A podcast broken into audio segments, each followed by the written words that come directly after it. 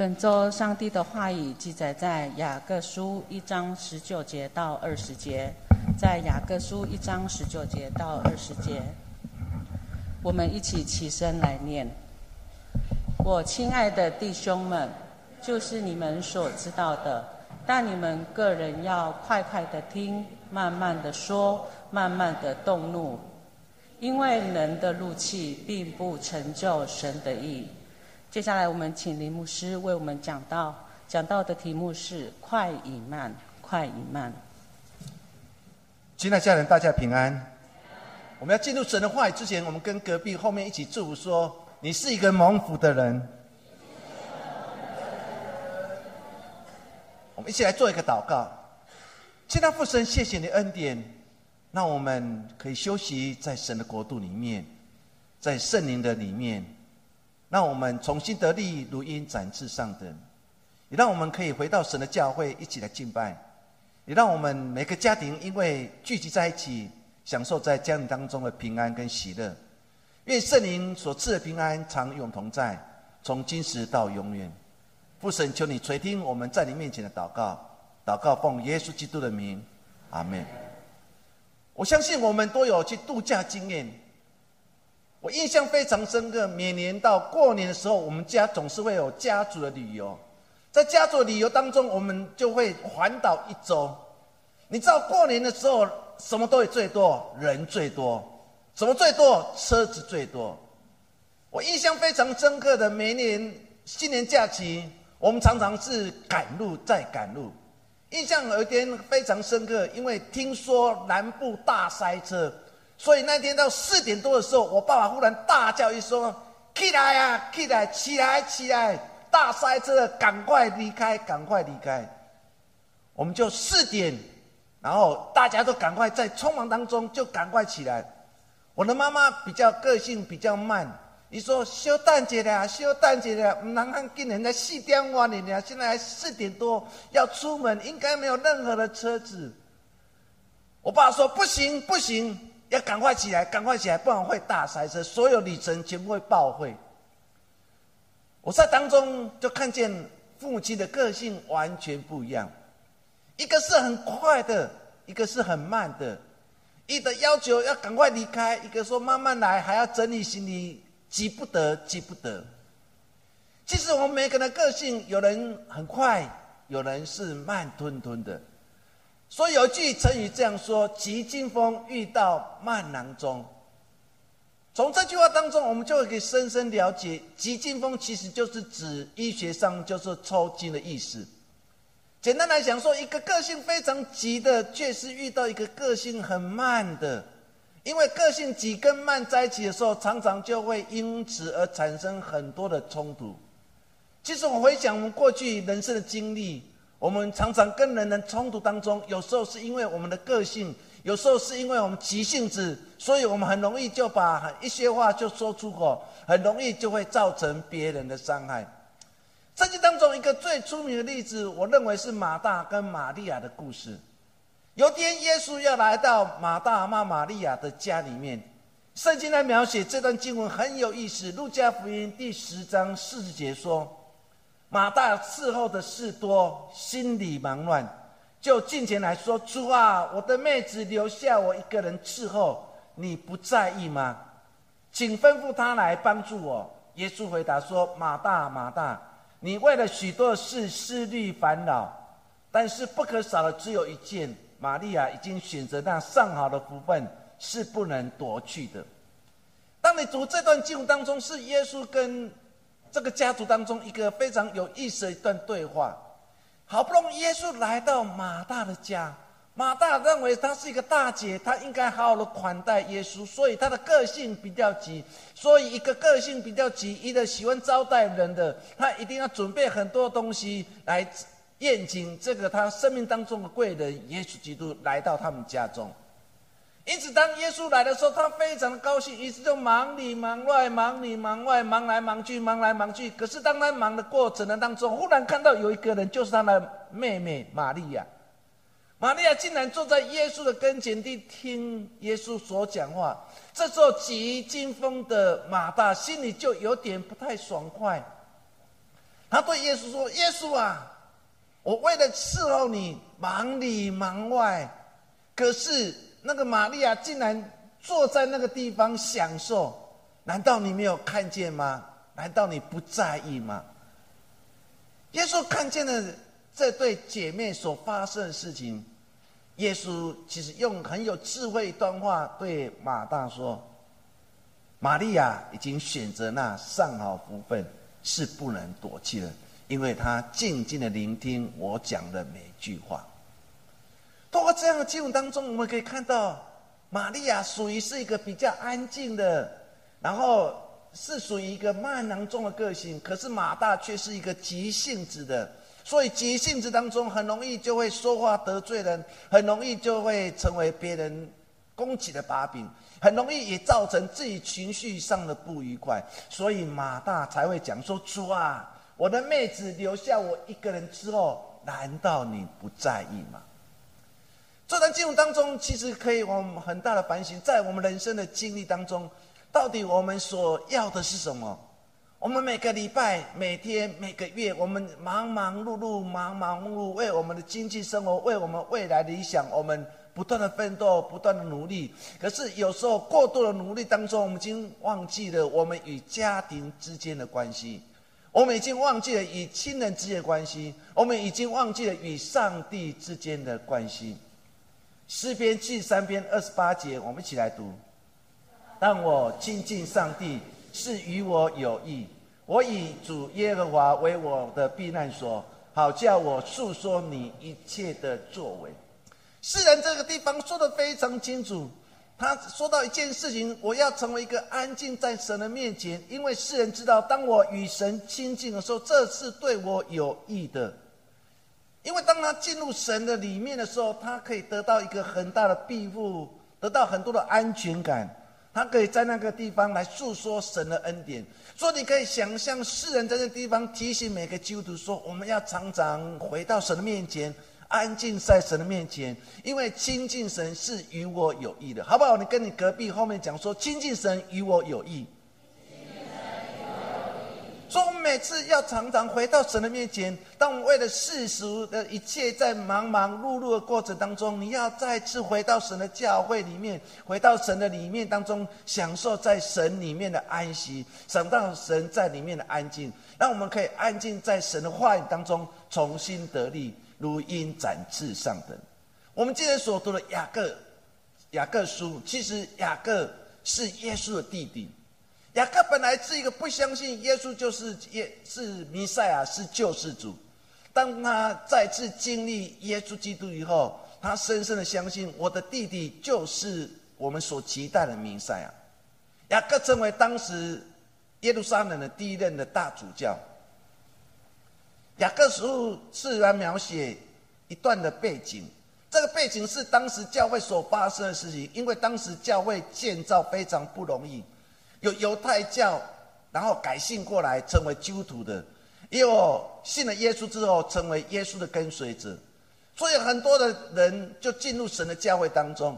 因为很多人，所以个性不一样，意念不一样，价值观不一样，对福音的观念也不一样。当时的教会发生什么事情，产生了很多的冲突，就是信耶稣的基督徒跟犹太教徒，他们在犹太的会堂里面聚会。犹太教徒一直想要把基督徒给隔离出去，不要让他们与他们聚集来敬拜。因此，只要基督徒讲到耶稣基督复活事情、耶稣基督所带来教训的时候，他们总是非常愤怒，甚至常常就跟他们彼此冲突起来。他们就想尽办法要把基督徒从这个会堂里面完全赶出去，甚至。若我们有机会看《使徒行传》第四章一到三节，他们只要抓到基督徒在讲耶稣基督复活的故事的时候，他们就用此为把柄，想要把基督徒送入犹太会堂的会议里面加以审理，因此造成了当时教会里面内部很多的纷争。很多人因为讲话太快了，情绪来了，成为一个伤害的器具，让教会遇到很多的难主。雅各这个耶稣的弟弟，耶稣的哥哥，他面对这样事情当中，他如何来处理这样情绪的问题？如何来处理整个信仰问题，如何来处理他们之间冲突问题。所以在今天的经文当中，我们可以看到雅各对当时的教会提出三件事情。第一件事情就是要他们学习去听，学习去听。雅各书第一章十九节到二十节，我们再次来读。我亲爱的弟兄们，这是你们所知道的，但你们个人要快快的听，慢慢的说，慢慢的动怒，因为人的怒气并不成就上帝的意。他说的第一件事情说：“我的亲爱的弟兄们。”这是你们应该知道事情，知道什么事情？第一件事情，你们要快快的听，你们要快快的听，你们个人要快快的听。其实，在心中一本怎么翻译？说你们每一个人都要随时聆听别人的意见。雅各其实很清楚看出当时教会所面对的难题，就是大家不愿意听他们的想法。只要他的想法跟我不一样，我就起来来指责他，我就来谩骂他，因此之间的隔阂越来越深。因此，雅各第一件事情要提醒当时的教会的信徒说：你们要快快的听，一说你们要注意聆听别人所说的每一个意见。对我们基督徒来讲，我们是不是也常常学习认真去听每个人所说的话语？但是我们常常很少会去听别人所说的意见，我们常常活在自己的世界里面，以我为尊，以我为是，我们根本听不进去别人的意见，因为听不进别人的意见，所以早晨人跟人之间的对立就越来越严重，甚至产生了仇恨，甚至产生了很多的凶杀案，在我们现在的社会环境里面。圣经当中，耶稣曾经说一个比喻。一个法利赛人跟税吏的祷告，在路加福音十八章十一节到十二节，圣经描写说，法利赛人站着自自言自语的祷告说：“神啊，我感谢你，我不向别人勒索不义奸淫，也不像那这个税吏，我一个礼拜进食两次，帮我所得的多捐上十分之一。”圣经描写说，那个税吏。那个犹太人认为卖国贼的，他们认为是一个罪人的税吏，他远远的不敢进入会堂里面，因为他觉得他自己有罪，他觉得他对不起神，因此他不敢进入圣所里面。但是这时候有一个人进来了，那个人就是法利赛人。法利赛人大摇大摆的进来，然后看到入口门口的税吏，他不屑。于是他进入圣殿祷告，在圣殿祷告当中，圣经的描写这段经文当中，其中有句话说：“法利赛人站着自言自语，自己认为是自己认为自己为义，然后很夸夸的这样祷告说，他没有谦卑在神面前祷告，而且是夸口的在神面前祷告说：神啊，神啊，阿多奈，阿多奈。”我感谢，我赞美你。我不像别人，或许当他说这句话的时候，他可能眼光看着后面那一个税吏。我不像那一个人勒索不义，我更不像那个税吏。你可以想象，这时候的法利赛人是非常骄傲的，他自己认为自己很好，自己很有义，他很不客气的指责在旁边的那个税吏。甚至怎样说？我一个礼拜进食两次，凡我所得，我都捐上十分之一。他认为他在宗教生活上面是任没有任何瑕疵，在人际关系也没有任何瑕疵的。你好好看法利赛人这段祷告当中，他说了两件事情：一个就是我在生活没有瑕疵，我没有奸淫，没有勒索，没有不义；在宗教生活，在内在宗教生活当中，我更是完全。因为我一个礼拜进食两次，甚至我所得的我都捐上了四分之一，我才不像那一位税吏。都在这段经文当中，我们很清楚看到了，他快快来说，他根本没有去听这个税吏他内在真诚忏悔的心。一个宗教的指导者，一个宗教的引导者，看到一个罪人愿意来到神的面前，应该像耶稣一样非常快乐的，然后去拥抱这个认罪悔改、愿意回到上帝家里的那个税吏。如同耶稣所讲那个浪子的比喻当中，最后父亲是看见落魄的孩子回来的时候，是主动向前去拥抱他的孩子，亲吻他的孩子。因为他知道这个孩子回来了，这孩子悔改的回来了，所以父亲就是拥抱他。照理讲，你是一个法利赛人，在宗教上这么没有瑕疵，甚至犹太人的宗教领袖。照理讲，你看见那个税吏愿意回到上帝的教会，照理讲，你应该非常喜乐，你应该主动的跑进前去拥抱他，说：“兄弟弟兄，欢迎你回到上帝的家。”没有。他竟然用指责的语气指责这个税吏，他所说话很容易说出了口，却无形当中伤害的那个愿意悔改来到神面前的水。从这段经文当中，可以给我们另外一个教导，就是我们有去听人悔改声音啊，我们有听人忏悔的声音吗？还是我永远听？那个人不足的地方，《生命记》有一段经文是犹太人非常喜欢的一段经文。我们一起来读这段经文，《生命记》第六章第四节到第九节。我们一起来读一遍：来，以色列啊，你要听耶和华我们的上帝是独一的主，你要尽心、尽性、尽力爱耶和华你的上帝。我今日所吩咐你的话，都要记在心里。也要殷勤教训你的儿女，无论你坐在家里、行在路上、躺下起来，都要谈论；也要系在你手上为记号，大在额上为经文，又要写在你房屋的门框上，并你的城门上。现在家人，当你去读这段经文当中，他一开口就说：“以色列啊，你要听，听在希伯来文的意思叫小骂。”更简单来讲，说以色列啊，什么？你们要仔细来聆听。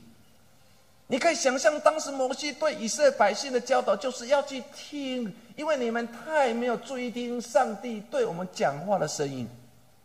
所以这句话讲的非常清楚：以色列啊，你们要什么？你们要注意去听，听什么？耶和华我们的上帝是独一的神。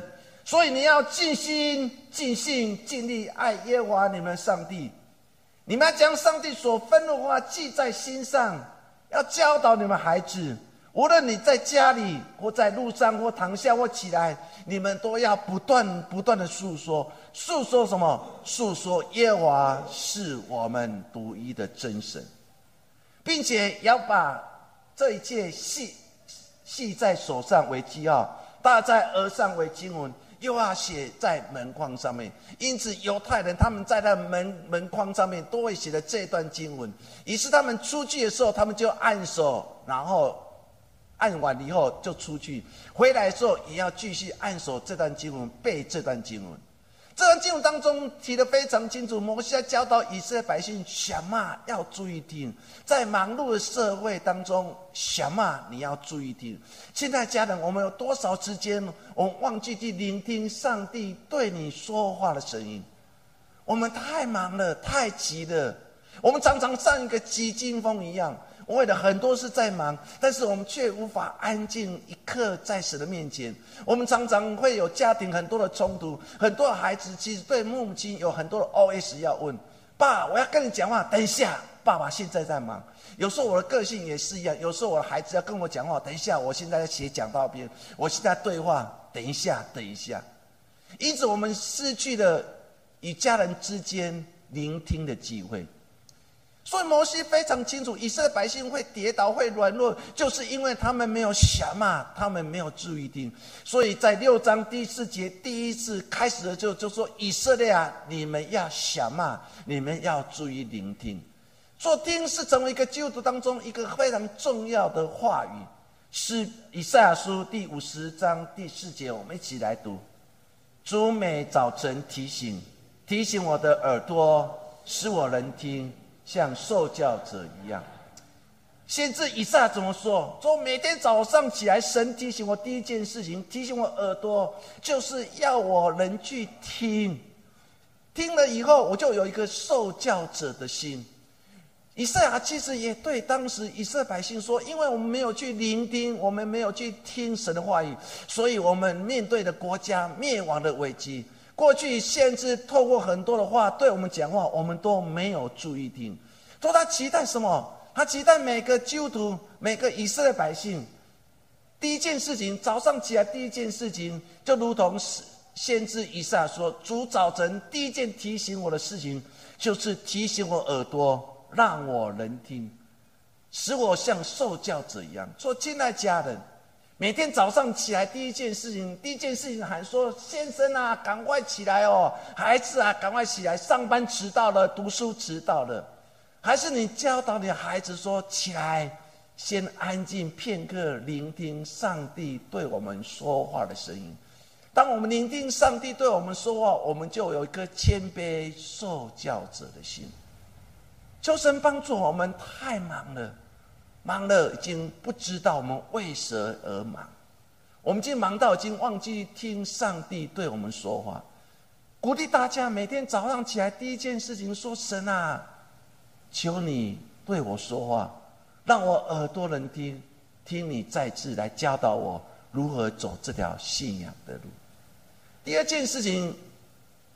雅各如何教导当时的教会？就是慢慢的说，慢慢的说。新一本圣经翻译成不急于发言，不急于发。意思说，当你在与人际关系当中，不是快快的说，而是要慢慢、快快的听，而且要学习慢慢的说。一说你不要急于发言，急于说话，其实就是现代的社会所发生很多的现象。我们遇到立场、想法、价值观不一样，我们根本不在意别人说什么、做什么，我们很习惯了先批评，结果造成了很多的伤害跟很多的对立。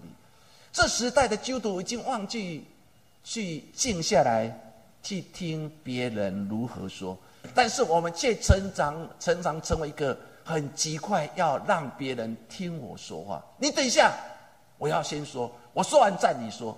我们常在很多的场合当中，我们常说：“等一下，我先说。”我们常常记忆说话，因为我们记忆说话，我们没有经过思考的能力。可是有时候记忆说话，只要别人跟我意见不一样、价值观不一样，我们就常常成为一个批判者，导致别人与我们之间的隔阂越来越深，甚至仇恨越来越对立。我们常常成为一个很孤单的人，是因为我们常常急于说话，我们不容易去听别人说。我们急于说话，我们希望别人先听我说话。我们先把我们自己的主观意识套在别人身上，我们根本不在意别人所面对的难处，因此人跟人之间的对立就越来越深。但去看耶稣基督所行的每一件事情，耶稣在世上的三年当中，他常做了一件事情。他总是仔细去聆听，他总是仔细去看。耶稣讲了很多比喻，是犹太人所了解的。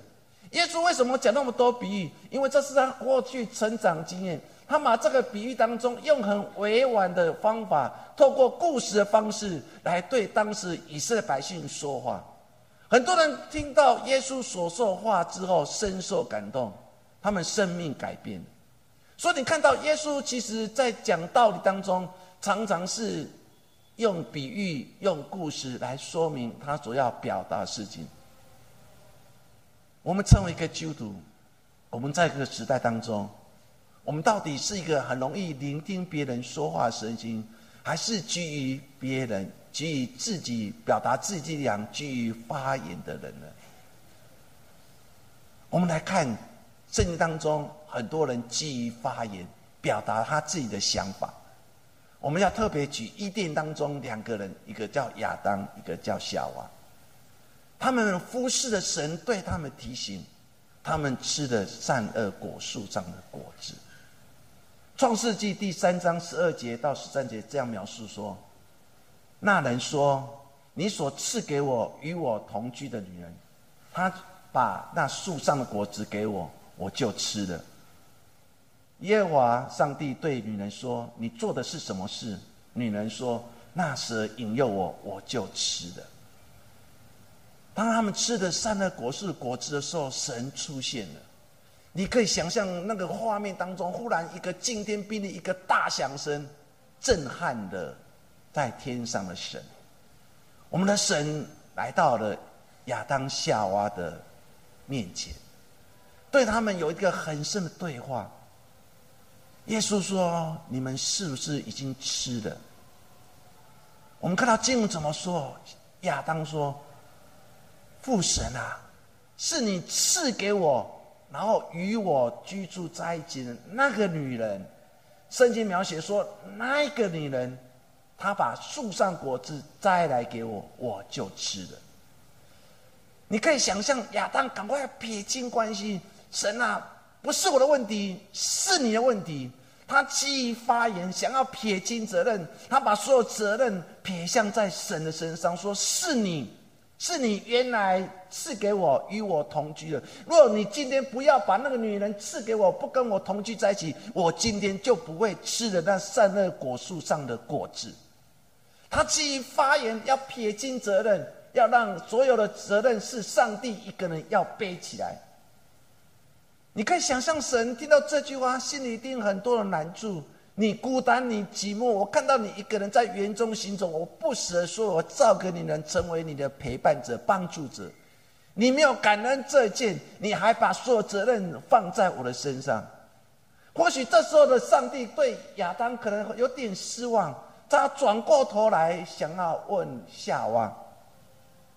所以圣经继续描写说，耶和华上帝对女人，也就是夏娃说。你做的是什么？到底做了什么事情？赶快跟我说！我现在很急。难道神不知道？神知道，但是神比人更着急，因为罪已经来了。他问夏娃说：“你做的是什么事？”夏娃回答说：“那蛇引诱我，我就吃了。那蛇引诱我，我就吃了。神啊，那是你造的那一条蛇。”他来诱我，我就吃了。所以今天的责任也不在我，是在那一条蛇的身上，不在于我。你可以看到经文当中的亚当、夏娃，他们都是一个基于发言，他们基于说话，希望把所有事情都推在神的身上。他们没有因为他们自己犯的罪而认罪悔改。因为神早已教导我说，园中所有的果子你都可以吃，但是有善恶果实上的果子你们不能吃。神已经早已经禁止了，早早已经在那棵树画了一个叉。可是亚当夏娃还是吃了。他们吃了之后，他们觉得羞愧了。当神来到他们当中的时候，他们基于发言，又把所有罪归在别人身上。是他是他那犯的错，是他引诱我，是他让我成为这样的。今天所有罪都是他。在人生的经历当中，我们不也是如此吗？当有一些难处、罪恶来到我们里面，我们就很容易打太极拳，向东、向西、向南、向北，我们把所有罪都推出去。但有谁愿意认罪悔改，来到神的面前呢？亚当、夏娃。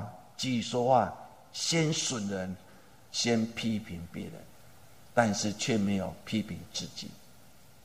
有句话非常有意思，跟大家一起分享。我们一起来读：有急事慢慢的说，有大事清楚的说，有小事幽默的说，没有把握的事谨慎的说，没有发生的事不要胡说。这句话当中也要提醒我们，不要急于说话，有急事慢慢的说，有大事你要说清楚，到底发生什么事情；有小事你就幽默的说，没有把握的事你要谨慎的说，不要道听途说，不要说我听说，没有发生的事千万不要胡说。箴言第十章十九节，我们一起来读。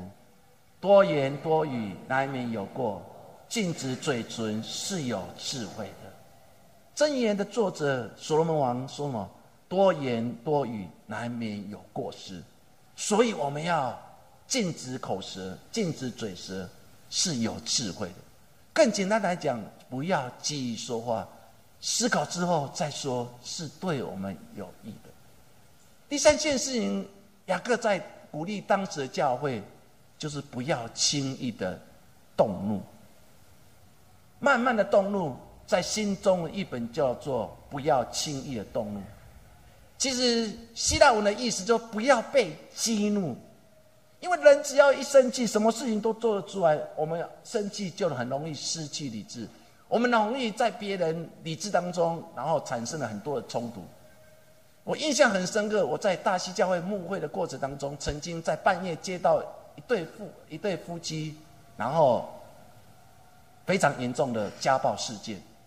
我印象很深刻，那天晚上我就赶快的开着摩呃开骑着车，然后赶快到那个家家庭里面。当我到那个家庭，看到满地的都是碎瓦片，就知道当时状况有多激烈。当我到了现场之后，他们夫妻还是继续在吵架。太太就说：“你打，你打，你打看看呐。”这个先生嘛说：“哦，你给我来哦，你叫我打哦，你叫我打，再说一次，再说一次，来呀来呀，谁怕谁，谁怕谁。”结果先生又控制不了自己，因为在太太的激怒之下说。于是他就又动手打一次，我马上质说：“你怎么可以打女人？你成为一个不好的见证。”这是我在幕会当中第一次面对家庭当中的暴力的事件，很深的印象。我们常常会被激怒，以至于我们常常会失去理智。我们被激怒，我们就失去正确判断。政治当中常常很多人被激怒，不是吗？当我们被激怒的时候，我们所做的事情，然后就失去了理智。我们看见了出埃及记三十二章十九节到二十节，圣经描写说，摩西上了山，准备要领受上帝的律法，可在底下的以色列百姓却已经忘记了神，等待了太久，摩西没有下山，以为摩西已经撒又拉那了。圣经描写这段经文当中三十二章十九节。摩西挨近营前，就看见牛犊，又看见有人在跳舞，便发烈怒，把两块板扔在山下摔碎了，又将他们所住的牛犊用火焚烧，磨得粉碎，撒在水面，叫以色列百姓来喝。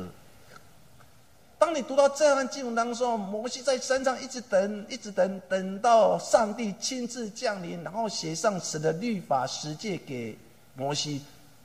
神在这段经文当中，你好好去往前去看三十二章的时候，神就赶快跟摩西，就摩西赶快下山，赶快下山。或许当时摩西不了解，说神为什么要赶快下山？我要跟你多住一点点，那我跟你这亲密一点点。上帝说：赶快下山，赶快下。你的百姓，我的百姓，已经在山下忘记了他们之前，他们已经拜了金牛。摩西。高兴的抱着两块法板，然后下了山的时候，竟然看到了这以色列百姓竟然在拜牛犊、拜金牛。不仅在拜金牛，他还用当时晋东文化当中用跳舞方式、裸露方式，然后开始来赞美那只金牛，然后都会说这只金牛是带我们出埃及的神。摩西看到这一件事情，圣经描写说，摩西就很生气，非常生气，因为摩西被激怒了。我这么辛辛苦在山上那么久时间，你们一点都不纪念我受的风寒，你们都知道吗？你们一点都不知道我在山上是多么孤单。神没有一开始对我说啊，是在最后一个时候才真正对我说。我本来抱着非常喜乐心要跟大家做分享，没有想到你们竟然如此对待我。摩西被记录，圣经描写说，摩西一下山，看到第一件事情就金牛在那个地方，又看到以色列百姓绕了金牛，一直跳舞，一直跳舞，一直跳舞的时候，摩西整个人被激怒了。因为当中，摩西被激怒了，摩西一激怒的时候，被激怒就失去了理智，他竟然把这两块滑板这样，然后摔了下去。所以现在月柜里面的滑板不是。第一次的滑板，而是第二次的滑板。圣经继续描写碎了，又把他们所住的金牛用火焚烧，磨得粉碎，然后非常生气，你们既然自己知道，就把这些的金牛的粉吃下去吧。你很难想象，这个有智慧人，这个有理性的摩西，竟然最后说磨成粉，你们喝下去，喝下去，要在我面前完全的把这一切喝下去。会做这样动作的以色列百姓一定非常在意摩西金粉呢，这难道可以吃吗？难道可以喝吗？摩西说不管，你们就要喝下去。为什么摩西会这么严厉？因为他被激怒了，一激怒就失去了理智。现在弟兄姐妹，我们有时候是被激怒，我们是不是会失去理智、失去了判断，失去我们跟神之间的关系？我们因为被激怒，我们成为一个不好的见证。创世纪第四章第六节、第七节也是如此。该隐干杀亚伯的事件，圣经怎么描写？耶和华对该隐说：“你为什么发怒？你为什么生气呢？你为什么变了脸色呢？”你若行得好，岂不蒙悦纳？你若行得不好，罪就在匍匐在门口，他必恋慕你，你却要制服他。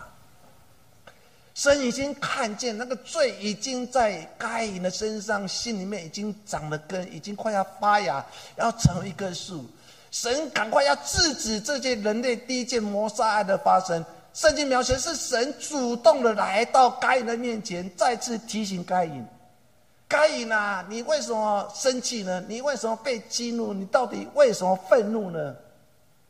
你若行得好，你会蒙悦纳；那你行的不好，罪已经在你家门口。神再次提醒了该隐，罪已经在你家门口，因为你的愤怒、你的生气，让罪在你生命长了根。你要小心，不然你就会犯了罪。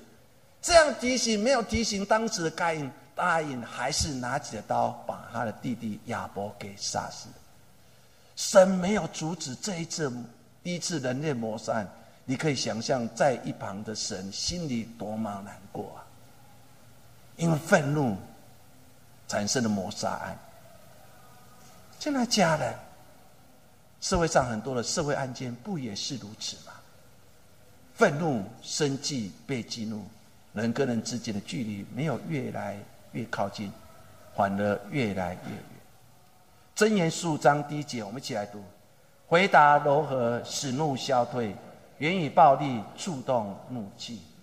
回答柔和，使怒消退；言语暴力，暴力的言语，但反而会触动的怒气的发生。